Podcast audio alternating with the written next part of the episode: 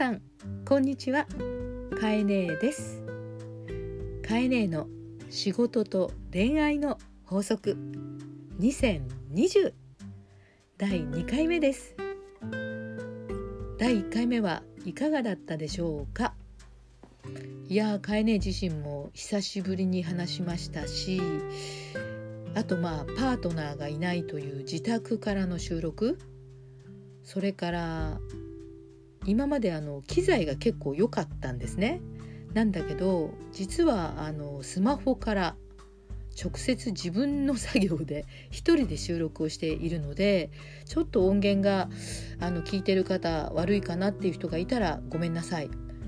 もうまずはね放送するっていうことをこう前提に、えー、発信をしていきたいと思いますので、まあ、少々お許しいただきたいなと思っております。えー、ということで前回初めてねあの2020をスタートして初めて聞かれた方もあったと思うんですけれども、えー、カイネーは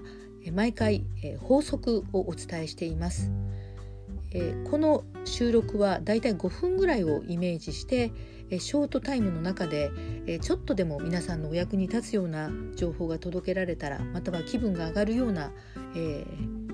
ことがね話せたらいいなと思ってお届けしたいと思っています。今日は5月9日土曜日です。えちょうどあの6日に新型コロナウイルスのですね自粛について私は東京にいるので、まあ、延長が発表されました、え地方によっては少しずつ解除されているみたいですけれども皆さんそうは言ってもね、えワクチンができているわけではないのでえー、体に気をつけてそして、えー、距離を保ちながらマスクを着用して少しずつ平常なね生活に戻っていけたらいいですよね。それでは、えっと、今日のテーマなんですけれども、え前回は、まあ、こうした生活もあったのでタイムイズライフという話をしましたよね。時間は自分の人生の一部であるという話をしました。今日はちょっと似てるんですけれども一日の生活リズムって崩れてない？いや毎日ちゃんと意識的に朝同じ時間に起きてそしてちゃんとこうランニングして同じ時間にご飯食べてるよと。で同じ時間にちゃんと寝てるぜと。いう人がいたらもう素晴らしい。いやなかなかそれできないですよね。え買えねなんかもすぐ冷蔵庫あるから開けちゃうし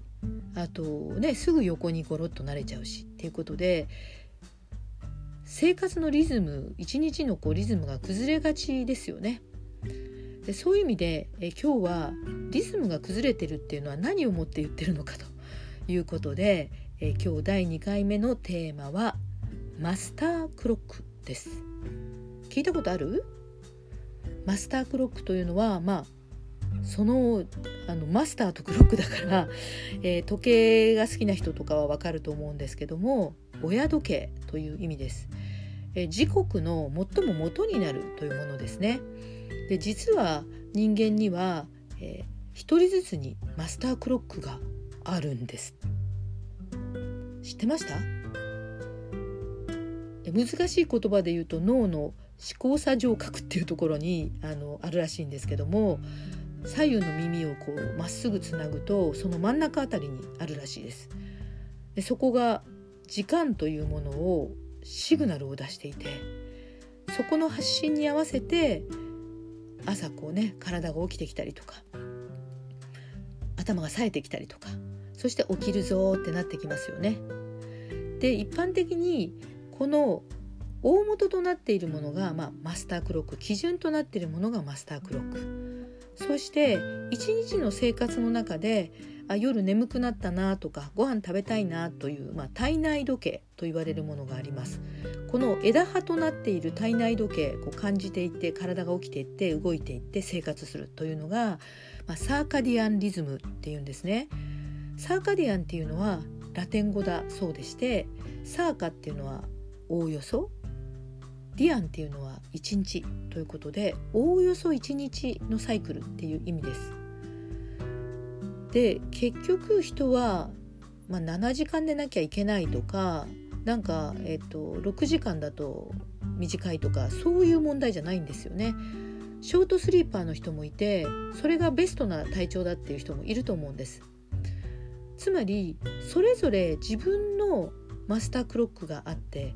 自分のマスタークロックのもとにサーカディアンリズムを持って暮らしていくことが自分のベストな安定の動きができるっていうことなんですね。そんなことをちょっと考えながら自分のマスタークロックってどういうあの時刻を刻んでるのかなと。でどうだと寝すぎていてどれくらいだと、えー、自分の中にベストな時間なのかなということをちょっとサイクルとしてまあ持っておくだけで生活の安定性が変わるんじゃないかなという話です。それでは今日はね法則にお話ししてきましたけども、えー、まとめますと法則2マスタークロック体の中には親時計子時計があるリズムに合わせた一日を。今日もカエネの法則を聞いてくれてありがとう。放送の公式 Facebook でコメントをいただけますと、えー、時々ですけど取り上げてお話ができるかもしれません。今日もあなたにいいことがあるようにあなたはすごい素晴らしい。また次回